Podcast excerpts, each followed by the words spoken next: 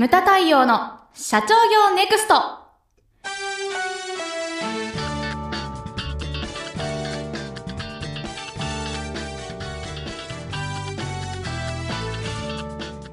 ムタ太陽の社長業ネクストは1965年創業以来一貫して全国の中小企業の経営実務のお手伝いをしてきた日本経営合理化協会理事長のムタ太陽による次の時代を切り開くビジネスリーダーのための番組です。社長やリーダーが知るべきキーワードや考え方書籍社長の悩みなどリスナーの皆様からの質問に毎週お答えしながら日々の仕事や中小企業の経営にどう生かすべきか明快な切り口で解説します。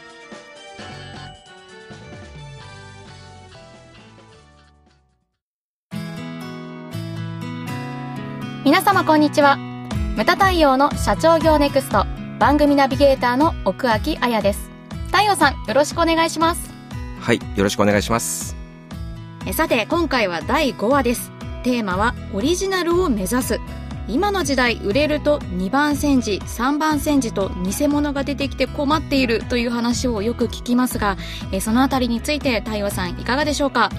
はいあの今インターネットがこれだけ盛んになってきますと、はい。あの商品だけじゃなくて、その売り方であったりとか、はい。ものすごいこう情報が取れてしまうので真似しやすいというですね、まあ時代背景というかそういうようなものもあります。はい。でうちのお客様ですけれどもあのやっぱりこれだけの数いらっしゃいますと、はい。こうやっぱり偽物がすぐ出て困るとかうん。そういったですね相談とかも私最近よく受けるようにはいなってきてますね。あのうちのお客様でもビッグサイトではい。こう3日間あのイベントをやる会社がありまして、はい。でそこでやっぱりイベント限定っていう商品を数限定で作るんですけれども、はいはい。それを求めてですね全国からまあ3000人ぐらいの方がオープン前にすごいですね。そうなんですよ。並ぶ会社があるんですけれども、はそれはでも3000人の中にはお客様だけじゃなくて悲しいけれども、うん。あのそれをこう転売あ複製して転売しようっていう方もいらっしゃって、そうなんですね。え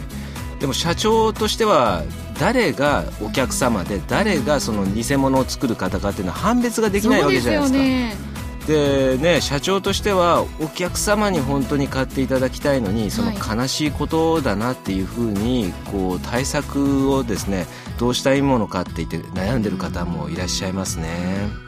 あの去年でしたっけ？ライズアップの瀬戸社長にご講演をいただいたんですけれども、あの今はねライズアッええ。プ CM っていうともうねパーソナルトレーニングっていうのが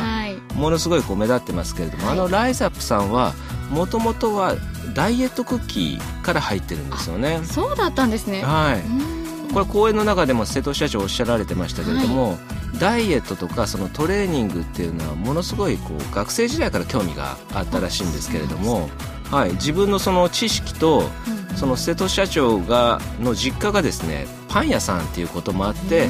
そのノウハウを生かして作ったのがダイエットクッキーだったんですね。でこれがですね今のインターネットの販売にものすごいマッチする商品でして、でこれでですね一気に火がついて一時爆発的に売れて年商100億までいったんですね、はい。でそこまでは良かったんですけれども、やっぱりですねそれ目立つと偽物がバンバンバンバン出てきて同じような商品売る会社が増えてきましてそれで気がついたらですね翌年20億まで売り上げが起こってたというふうにおっしゃ5ってま分のした1ですか。そうなんですよ。これはもう死活問題ですよねよね。で講演の中で言われてましたけれども、はい。これじゃいけないっていうことで、こう若い人たちが奮起してくれたっていうふうに言ってましたね。でそこで我々が支えますからって言って、こうそれで出てきたのがパーソナルトレーニングの分野だったんですね。でそれでこうライズアップっていうのは復活したというような話をおっしゃられてましたあとうちのお客様で言うとですね、こうレーシングシートを作られてるブリットさんっていう会社がはい。名古屋にあるんです、ええええレーシングシートってものすごいマニアックな分野ですけれども。そうですよね。まああやちゃんちょっとここで聞いてみますけれども、はい。運転とかあやちゃんするの？いやしません。あのというよりも免許を持っていません。社会人になって君いつ免許取るの？いやこれからも助手席専用で突き進んでいきますすみません。あやちゃん あのもうちょっと人生設計をちゃんと考えてください。はい。あのまあ土日に頑張って免許を頑張ります。はい取ってください、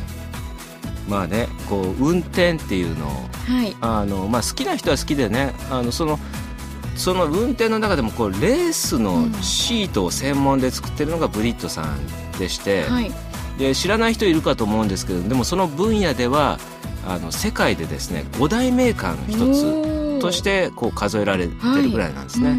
こう分かりやすく言うとほら、はい。鈴鹿サーキットとか、ええ。富士スピードウェイで GT 選手権ってあはいそるじゃないですか、れぐらいは知ってます。はい。その7割がブリットさんのシートを使っている。7割もですか？まあ、日本人の有名なねあの選手はほとんどブリットさん使ってあます。あそうなんですね。それぐらいそのこう特化した分野ではこううん。ナンバーワンなんですね。はいでレーシングシートって何が重要かって言ったらやっぱり軽さとかうん。それからこうクラッシュした時に耐久性こう、ね、合成と言われるものがやっぱり重要なんですけれども、このブリットさんはですねその独自のその、まあ、品質の基準を設けてまして、はい。ホームページでですねこう衝突実験とかうちのシートはこれだけ厳しい衝突実験にも耐えますっていうはい。のをですねあのホームページでも歌ってるぐらいなんですね動画で。おーこのブリットさんなんですけどもやっぱりねこう偽物がやっぱり売れてると出てくるんですうねん。ヤフーオークションとかで偽物がこう販売されてるらしいんですよ、はい。時々ですけれども、はいでそれをやっぱりこう知り合いがあのこんなの出てるぜって言ってこうはい。URL を貼っつけてこうメールでくれるそうなんですよ。そうなんです。でそれをこう社長たくましいなと思ったのが、はい。まあ、高瀬さんという方なんですけれども、ええ。自分で落札をしてこう相手先のこう住所とかを確かめて それでこう通報しちゃうみたいな。ああなるほど。はこれ偽物を作られてます。はい。でそれでですねそれをこう新聞に取り上げられたりとかしてこう宣伝広告にもなるし偽物も叩けるみたいな。なるほど。なんか結構たくましい社長ですけれど。ピンチをチャンスに変えはいるというような感じですよね。はい。あの我々のですね父親世代っていうのは、はい。やっぱり情報も取れなかったしんそのインターネットもなかったしこう偽物っていうのが出にくい環境だったんですよね。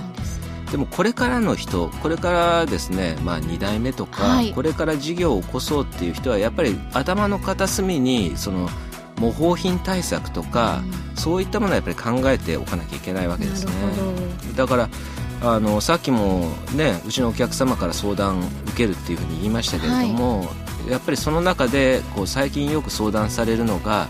いやあの商標を取りたいんだけれども、はい。こうどこかいい事務所ないですかとか、そういった相談っていうのは結構増えてきてどますね。すまあ、創業者の頃我々の父親世代なんかもねそういう相談するといやそんなね俺の俺が独自に考えたノウハウをね、真似できるやつがいるわけない。そいつ連れてこいなんてわけわかんないことをね言ったりとか、まあ、そういう世代だったんですけれどもこれからの人っていうのはやっぱりそういうものもこう出てくると。そうですね。それは仕方のないことなんだとこうね有名になったら、はい。うん。そういうのを片隅に置いてやっぱりそのね自分を守るための一つとして工業所有権であったり、そういったものをこう取ったりすることも必要かなと。でも中にはですね、はい。取らない方がいい場合もあるっていうこともまあ知っておいていただきたいなというのもあるんですけどね。そうなんですよ。っていうのはこう例えば食品なんて多いのがですね、はい。まあ、コカ・コーラしかりケンタッキーやりそのスパイスとか調合とか企業秘密みたいな会社がやっぱあるんですね。うちのお客様でもあるんですけれども、米粉100%のパンというのを世界で初めて作った会社があるんです、でここをですねやっぱり所有権取ろうか取らないかって言って相談を受けたことがあったんですね、はい。で結局迷ったけれどもここは取らなかったんです。そうなんだ。はい。っていうのはその、まあ、作り方レシピを公開してそれに対してその、まあ、ここをあの工業所有権を取る取らないっていうふうになりますんで、うんこれレシピをオープンにしなきゃいけないんですね。あそうなんですね。はい、でそれっていうのはだからこうやっぱりメリットデメリットっていうのがあるっていうことで、はいここはやっぱり取らない方に行きました。なるほど。でその代わりマスコミさんとかあの、事実こここはですね NHK にも取り上げられて世界で初めて米粉のパンを作った会社ですみたいな感じでそれで既成事実として、うちが初めてですというのを確立していったんですね。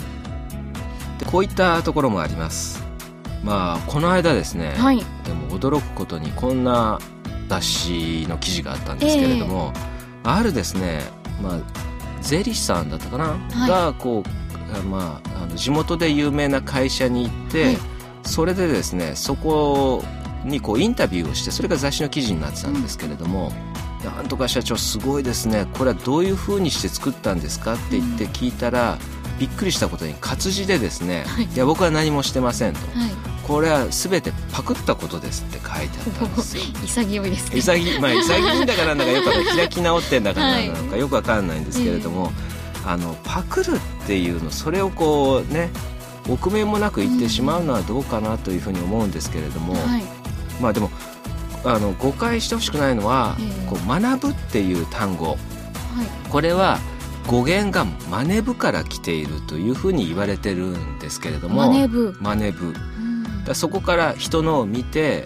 こうで我が振り直すじゃないけれども、はいはい、その学んでいくと。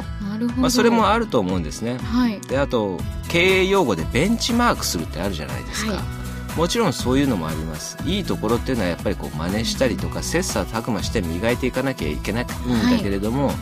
その臆面もなくうちのはこれオリジナル何もないですからパクパクってるだけですからっていうのはちょっと僕はいかがなものかなというふうに思うんですよ。あの私はよく講演の中でこう言ってるのがこう井戸を掘るっていうことをよく言うんですね。はい、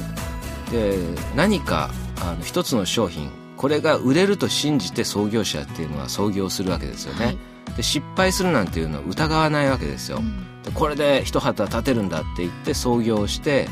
でそれっていうのは井戸を掘る行為に似てると思うんです。はい今井戸を掘るって言ったら機械でどっから水が出るかとか分かると思うんですけれども、はい、昔はそんなの分からなかったわけですよね。よねほぼ勘ですよ。はい、でそれと一緒でこう売れる売らないっていうのは分からないわけじゃないですか。でもう創業者ここから井戸が出るあの水が出ると信じたらずっと掘り続けるわけですよね。で周りの人はですね白い目で見たり指で刺したりするんですよ、はい、あんなとこから水なんて出るわけないよと。あいつはバカだというふうにこう後ろ指刺されたりするんです、ええ、しかしですね一心不乱に掘り続けるで何十メーター何百メーターか掘った時にそこから水が出てきた時に、はい、だからこそこう大きな感動があったり、ものすごいこう周囲からのこう尊敬を集めたりとか、はい、そういうもんだと思うんですね。はい。でパクるって言ってる人の行為はどういうことかっていうと、こう井戸ができましたと水ができましたと。でそこにですね空のバケツを持ってきておこの方が効率いいぜって言ってそこから水を勝手に取っていくようなものだと思うんです、はい、でそこにはですね理念も哲学も私は存在しないというふうに思うわけですよ、はい。ですので経営者だったら、ええ、まずオリジナルを目指していくことが重要なんじゃないかなというふうに思うわけですよ。でこれがですね、はい、今回のテーマなんですよ。オリジナルを目指す、はい、そうです、まあ、多角化だなんだって言ってね、はい、ベンチマークしたり MA したりとか、えー、やっぱり売れてるものをこう、ね、2番煎じ3番煎じっていうふうなのもまあ、経営の中ではあるかもしれないんですけれども、ねはい、まずはそこオリジナルっていうのを目指していっていただきたいなというふうに思います。はい。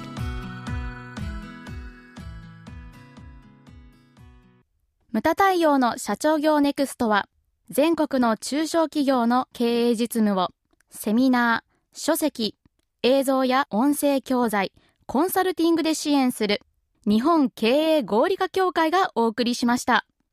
今回の内容はいかがでしたでしょうか？当番組で取り上げてほしいテーマやご質問などございましたら、当番組ホームページ上からお寄せください。お待ちしております。それではまた次回お会いしましょう。